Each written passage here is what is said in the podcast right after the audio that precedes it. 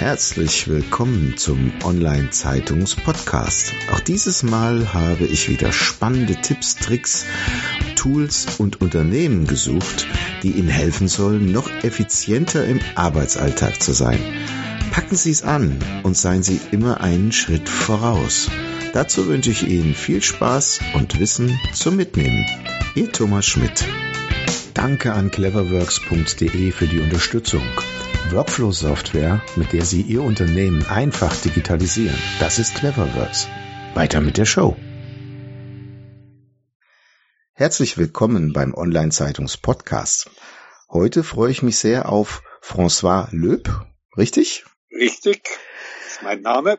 Und heute sprechen wir über Poesie und Worte die Kraft der Worte. Ich freue mich schon sehr auf dieses Interview.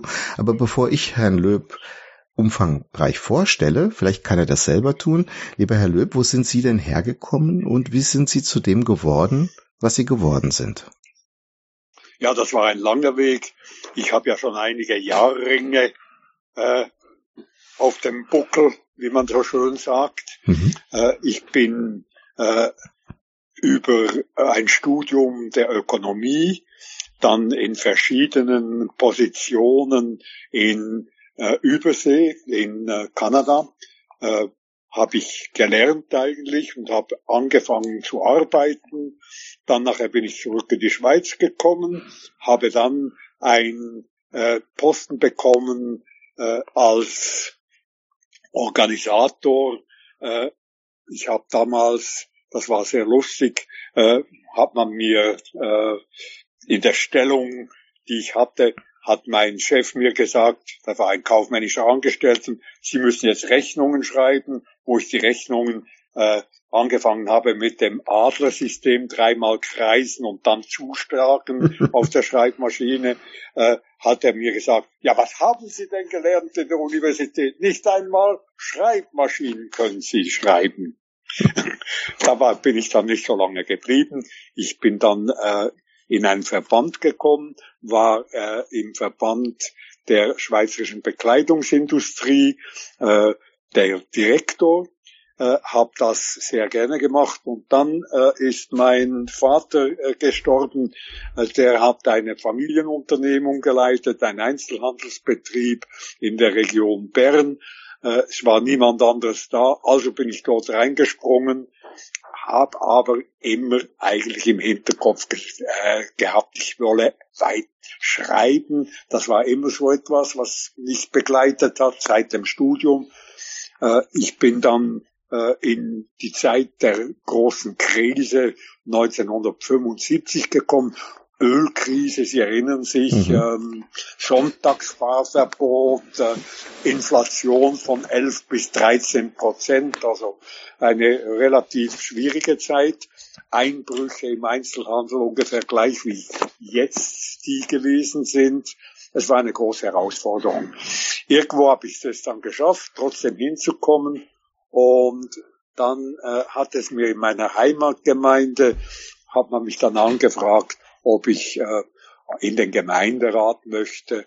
Und ich habe gesagt, eigentlich nein, haben sie gesagt, ja, sie, sie, brauchen einen Listenfüller. Also ich gesagt, gut, ein Listenfüller, ich komme als Listenfüller, ja. Aber ich war dann nicht Listenfüller, sondern ich kam in den Gemeinderat. Dort habe ich dann angefangen mit meiner politischen Arbeit äh, in der FDP in der Schweiz. Ich bin dann in den äh, großen Rat des Kantons Bern, das ist äh, der Land, wie das Landesparlament hier äh, in Deutschland und bin dann weiter in den Nationalrat, also ins äh, nationale Parlament gekommen. Das war sehr interessant. Das ist in der Schweiz immer ein Nebenjob. Jedes Gesetz, das beschlossen wird, wird dann auch auf den angewendet, der es mit äh, initiiert oder mit oh. abgestimmt hat. Mhm. Das finde ich ein sehr gutes äh, ein, ein gutes Prinzip. Das heißt eigentlich ein Milizparlament. Mhm. Äh, das war eine spannende Zeit während zwölf Jahren.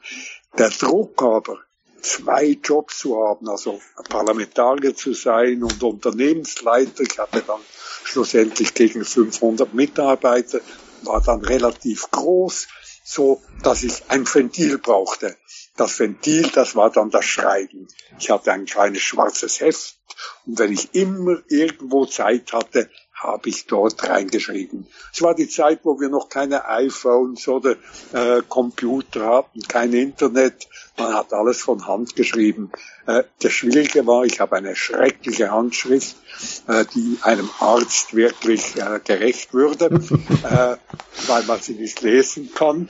Und äh, ich habe dann selber manchmal Mühe gehabt, das zu entziffern und habe jetzt noch solche schwarze Hefte bei mir, äh, die ich am Entziffern bin und manchmal nicht weiß, was ich da was geschrieben habe. Aber es war eine gute Basis. Äh, ich habe dann das Unternehmen 27 Jahre geleitet. Äh, meine Tochter hat dann übernommen, macht das jetzt besser als ich, finde ich.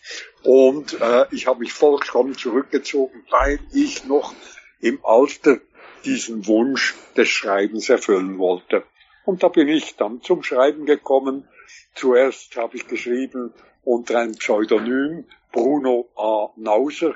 Wenn Sie die, nur die Anfangsbuchstaben nehmen, dann heißt das Banauser.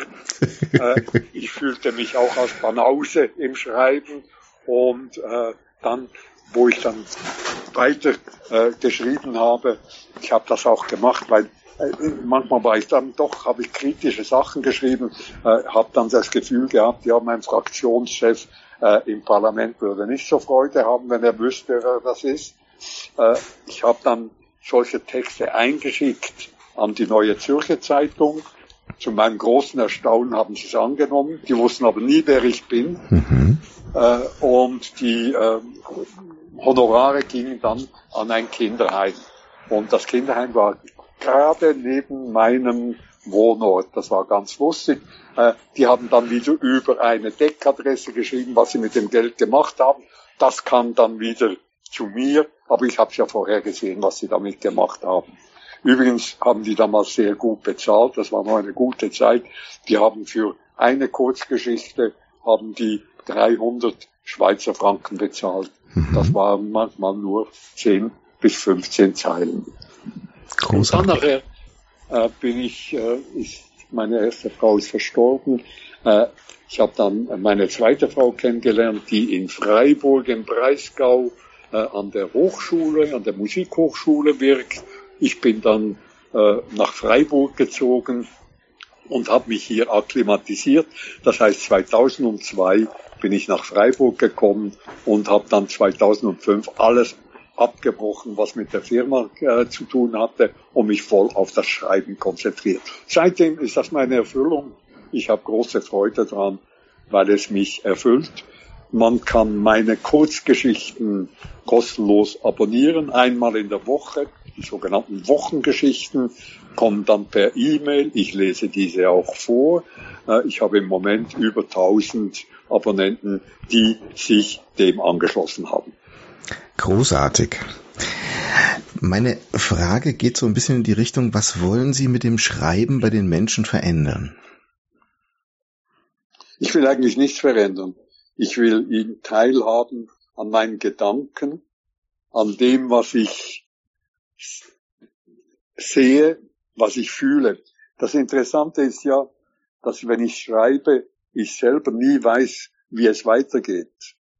Also wenn ich einen anfange, ich habe ein Stichwort, das schreibe ich mir auf, dann arbeite ich an diesem Stichwort, schreibe ich einfach und dann läuft bei mir innerlich ein Film im Kopf ab, ein Kino, ein Kopfkino.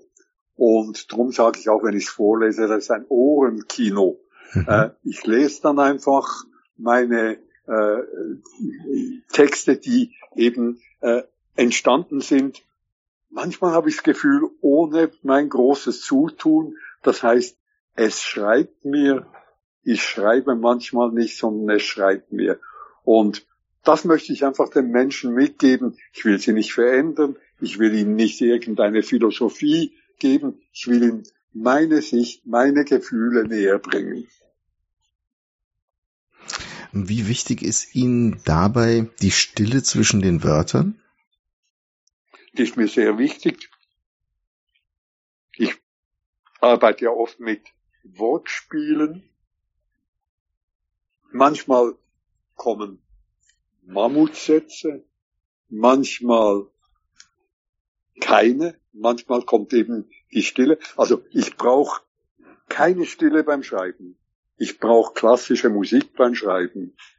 Ich höre wunderbare Komponisten, währenddem ich schreibe, und die beflügeln mich, die geben mir irgendwo Flügel, damit ich diese Texte wirklich auch empfangen kann und zu Papier, besser gesagt, in den Computer bringen kann. Hm. Schreiben tue ich übrigens alles aufs iPhone.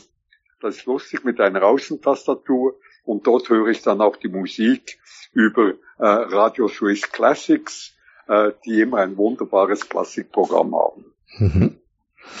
Also ist es nicht jetzt die Veränderung, die sie motiviert für die Menschen, aber trotzdem taucht ja der Mensch, wenn er die Texte von ihnen liest, so ein bisschen ab.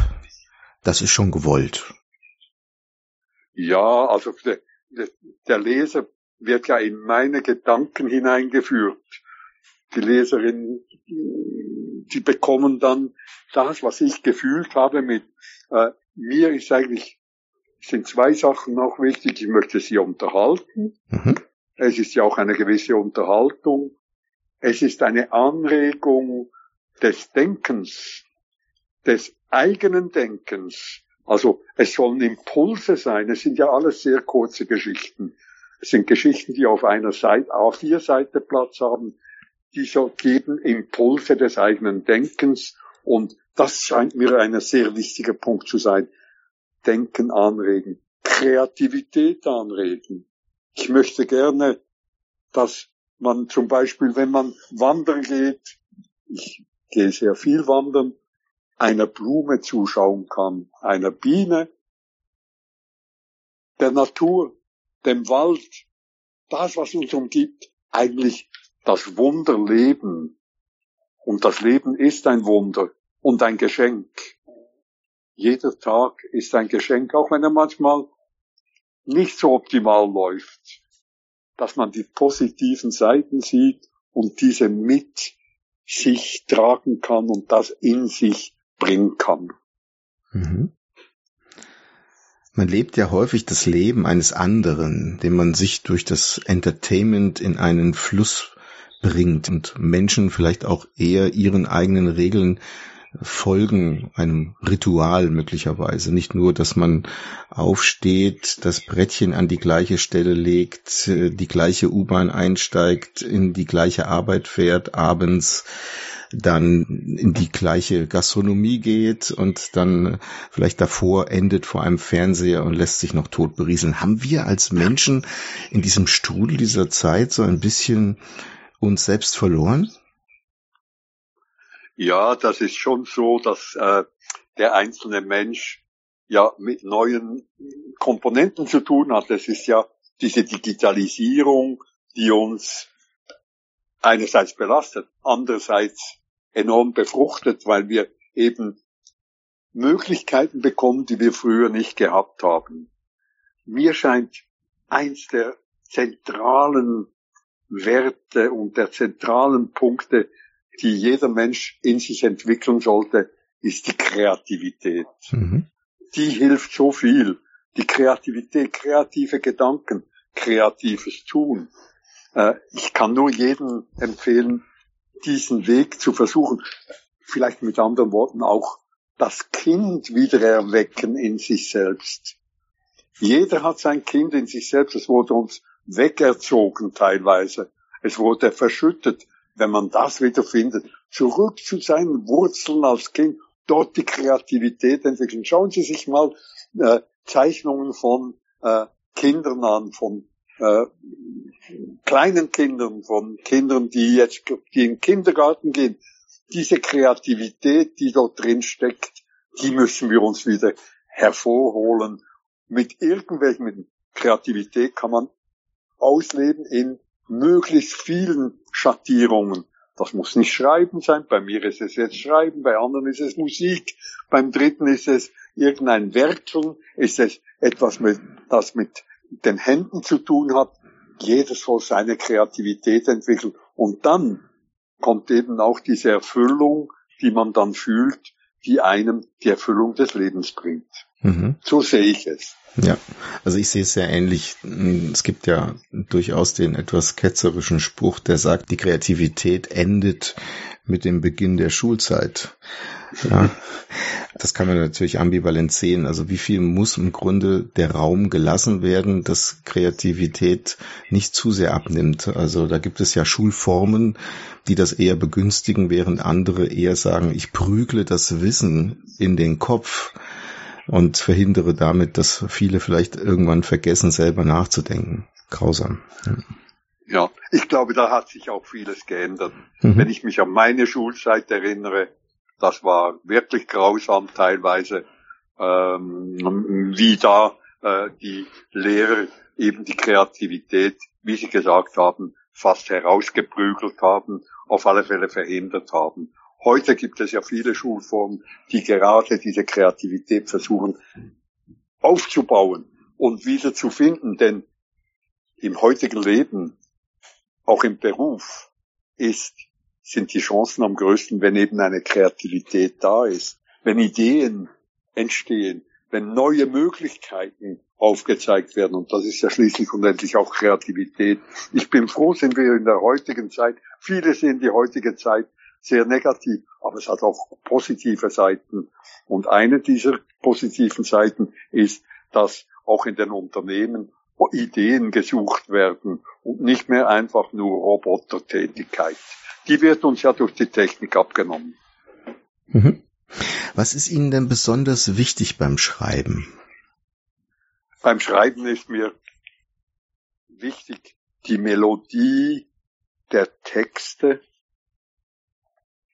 ich habe gesagt, ich, ich schreibe vor allem mit klassischer Musik. Mhm. Jeder Text hat auch eine Melodie, eine Form. Und mir ist wichtig, in der Kurzgeschichte etwas zu erreichen, also sehr komprimiert. Die Kurzgeschichte ist ja eine Form, die in der deutschen Literatur leider noch nicht die Bedeutung hat, wie sie zum Beispiel in der amerikanischen, englischen, französischen Literatur hat, vor allem in der englischen Literatur, Short Stories. Gehen Sie in eine Buchhandlung in den USA, dann werden Sie gleich sehen, eine Abteilung Short Stories. Mhm. Gehen wir hier in eine Buchhandlung, also wenn ich ein, äh, ich habe schon oft mit Buchhändlern gesprochen, die sagen, ja wissen Sie, es ist so schwierig, Ihre Bücher irgendwo einzuordnen, weil wir eben keine äh, Abteilung Kurzgeschichten haben können wir es nicht unter Romane, wo wollen wir? Unter Neuheiten geht es die ersten zehn Wochen. Ne? Mhm. Also mir scheint in der heutigen Zeit, wo ja alles viel kürzer ist, viel äh, komprimierter, dass eben die Kurzgeschichte eine große Zukunft haben sollte und haben wird in der deutschen Literatur in den kommenden äh, Jahrzehnten. Mhm. Also kommt Komponieren eines Textes, der fesselt, denn die Aufmerksamkeitsspanne der Menschen wird immer kürzer. Genau. Und was ich natürlich äh, sehr gerne auch mache, oder was in meinen Texten auch vorkommt, äh, manchmal äh, die Leserin, den Leser etwas an der Nase herumführen, mhm. also über Umwege und dann kommt irgendein Höhepunkt, dann kommt die Lösung oder eben nicht die Lösung. Es kommt dann am Schluss kommt äh, dieses, ähm, ja, äh, wie, wie, wie wenn ein Musikstück endet, oder mit wunderschönen Tönen, kommt etwas manchmal Überraschendes, sehr Überraschendes, Unerwartetes. Das Leben bringt ja auch immer Unerwartetes. Und auf was sich einzustellen, auch in einer Kurzgeschichte, ist entscheidend. Ihr Wolkendeuter ist ein schönes Beispiel für mich. Das heißt also, die linke Pupille eher die Neugier und die rechte der Schelm? Ja, äh, genau so. Wobei für mich natürlich das Hirn sowieso etwas ganz Spannendes ist. Die Synapsen, die äh, und das geht dann über in unsere äh, Organe wie die Augen. Sie haben absolut das Richtige erfasst richtig interpretiert. Äh, es ist so, dass ja wir selber, jeder Mensch, jedes Lebewesen, jede Pflanze ein Universum ist. Wenn wir das Universum anschauen, dann ist das ja riesengroß. Wenn wir uns selber in uns hineinschauen können aus wie viel Zellen, aus wie viel Komponenten, welche Funktion, jede, die eine Funktion ausübt. Es ist äh, eigentlich umwerfend, wenn wir uns äh, auch auf uns konzentrieren, auf unser Inneres, äh, wenn wir irgendwo ein Lebewesen sehen, jedes Lebewesen, all das, Wunder über Wunder, die wir manchmal nicht sehen. Mhm. Vielleicht versuche ich auch mit einem Text auf diese Wunder aufmerksam zu machen. Sie sind auch Wegbegleiter von Dürrenmatt. Wollen wir da mal ein bisschen drauf eingehen? Was, wie haben Sie sich selbst empfunden in der Freundschaft mit ihm? Ja, äh, das war eine fantastische Sache, weil ich war natürlich, Freundschaft muss man vielleicht in Anführungszeichen setzen, denn ich war ja viel jünger als er. Aber er hat sich immer mit jungen Menschen umgeben. Und Dürrenmatt war für mich eine der größten Persönlichkeiten die ich kennenlernen durfte. Ein Mensch, der die Erde, unsere Geschichte, unsere Zukunft, all das aus einer Satellitensicht, aus dem Universum betrachtet hat. Er war ein Seher, ein Vorausseher. Und seine späten Texte, die vielleicht jetzt noch nicht so bekannt sind, die werden eines Tages bekannter werden, die sind ja voller äh, aus, voller Wahrheiten, voller Philosophie, die jeden bewegt. Und das hat mich damals wirklich bewegt. Also ich hatte manchmal das Gefühl, also ich muss vielleicht etwas ausholen. Mhm. Dürrenmatt hat seine Texte immer so und seine Geschichten entwickelt, indem er in der Nacht, er wurde erst ab 10 Uhr nachts, wurde er richtig wach bis morgens um drei, vier hat er geschrieben. Äh, dann äh, hat er seine Geschichten erzählt. Und ich hatte mal oft das Gefühl, wie ein Enkel auf dem Schoß des Großvaters zu sitzen und zuzuhören, was er jetzt entwickelt. Und da hat er seine Fantasie einfach laufen lassen und das war etwas ganz Wunderbares. Und alle seine Stücke äh, auch die bekannten und die, die im Theater immer wieder gespielt werden, handeln ja um tief Menschliches, um Beziehungen, um Zukunft und eben dieses Durcheinandertal, das ich Ihnen schon vorher genannt hatte, das Buch, das auch nicht sehr bekannt ist, aber spannend zu lesen, wenn man es vor allem betrachtet, dass es vor 30 Jahren geschrieben worden ist und teilweise auch äh, die heutige Zeit skizziert. Es war ein absolut wunderbares Erlebnis, das ich haben durfte, mit ihm äh, zusammen zu sein, äh, Stunden mit ihm zu verbringen, mit einem so großen Menschen.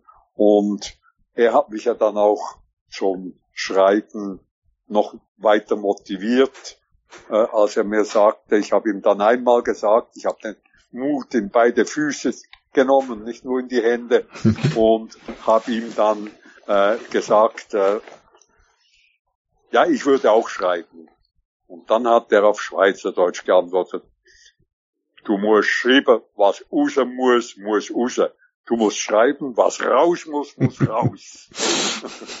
Und diesen Rat habe ich befolgt. Sie haben auch ein Buch dazu geschrieben, Erinnerungen an Friedrich Dürrenmatt, was man auch auf ihrer Internetseite françois-löb.com findet zum, zum Kauf. Ja, vielen Dank, Herr Löb, für das Gespräch. Wir sind leider schon am Ende. Ich könnte mich stundenlang noch mit Ihnen unterhalten. Vielleicht sollten wir es tatsächlich wiederholen und dann uns noch ein, das ein oder andere Thema geben, wenn Sie möchten. Ähm, aber bevor wir schließen, vielleicht noch eine letzte Frage. Gibt es denn weitere Bücher, die Sie in Ihrem Leben inspiriert haben, die Sie mit uns teilen möchten? Auf alle Fälle alle Bücher von Kafka. Weil Kafka war jemand, der die Zukunft auch beleuchtet hat und wunderschön geschrieben hat. Es gibt natürlich noch unendlich viele, die äh, Wortkünstler waren und Wortkünstler sind. Äh, ich glaube, da würden wir wirklich die Zeit komplett sprengen, wenn wir da alle benennen würden. Also als Beispiel, im Moment lese ich wieder Jack London. Ah, mhm. was der Schul schreibt, das ist einfach fantastisch. Es kommt natürlich auch immer wieder auf die Übersetzung, äh, Übersetzungen an. Hemingway als wunderbarer Schriftsteller auch der kurzen Form. Äh, und da gibt es einige eben Amerikaner, die sehr, sehr viel in diese Richtung gemacht haben, auch in den Short Stories. Und ich kann nur sagen, wenn man im Pendlerzug sitzt, wenn man äh, als Beifahrer äh, mitfährt an die Arbeit oder zurück, eine Kurzgeschichte ist immer eine Belebung. Oder eben am Morgen früh nach dem Aufstehen ein Gedicht. Ich habe ja da auch ein kleines Büchlein geschrieben mit dem Namen Morgendichte. Morgendi Morgendichte, genau, Morgendichte. Jeden Tag mit einem kurzen Gedicht. Nicht von mir, sondern von irgendeinem guten Schriftsteller lesen. Das beflügelt einen den ganzen Tag und nimmt exakt 30 Sekunden bis zwei Minuten der Zeit ein. Großartig. Vielen herzlichen Dank für die Zeit, die Sie uns geschenkt haben. Und ich wünsche Ihnen weiterhin viel Schaffenskraft, Gesundheit und ein gutes Vorankommen. Vielen herzlichen Dank. Ich danke Ihnen für die Interviews. Das war's schon wieder. Vielen Dank, dass Sie dieses Mal mit dabei waren. Wir haben noch einen besonderen Service für Sie. Unter online-zeitung.de slash podcast-service können Sie sich zum Subskriptionsservice anmelden. Sie werden dann vor allen anderen informiert, sobald ein neuer Podcast aus dem Unternehmensbereich erscheint, der für Sie wichtig ist. So verpassen Sie keine Folge mehr. Auch freuen wir uns, wenn Sie unseren Podcast bei iTunes, Spotify oder anderen Plattformen abonnieren. Danke, dass Sie dabei sind.